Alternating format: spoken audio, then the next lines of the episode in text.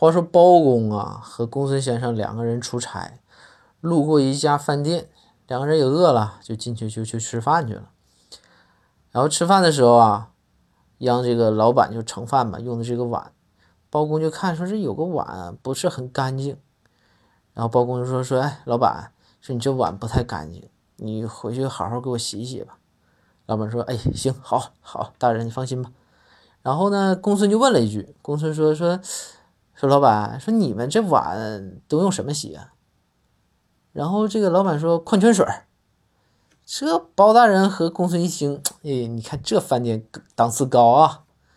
然后就说行行行，没没事了，那你去你去给我拿个干净碗上来吧。过了一会儿，这老板就把这个干净的碗拿上来了。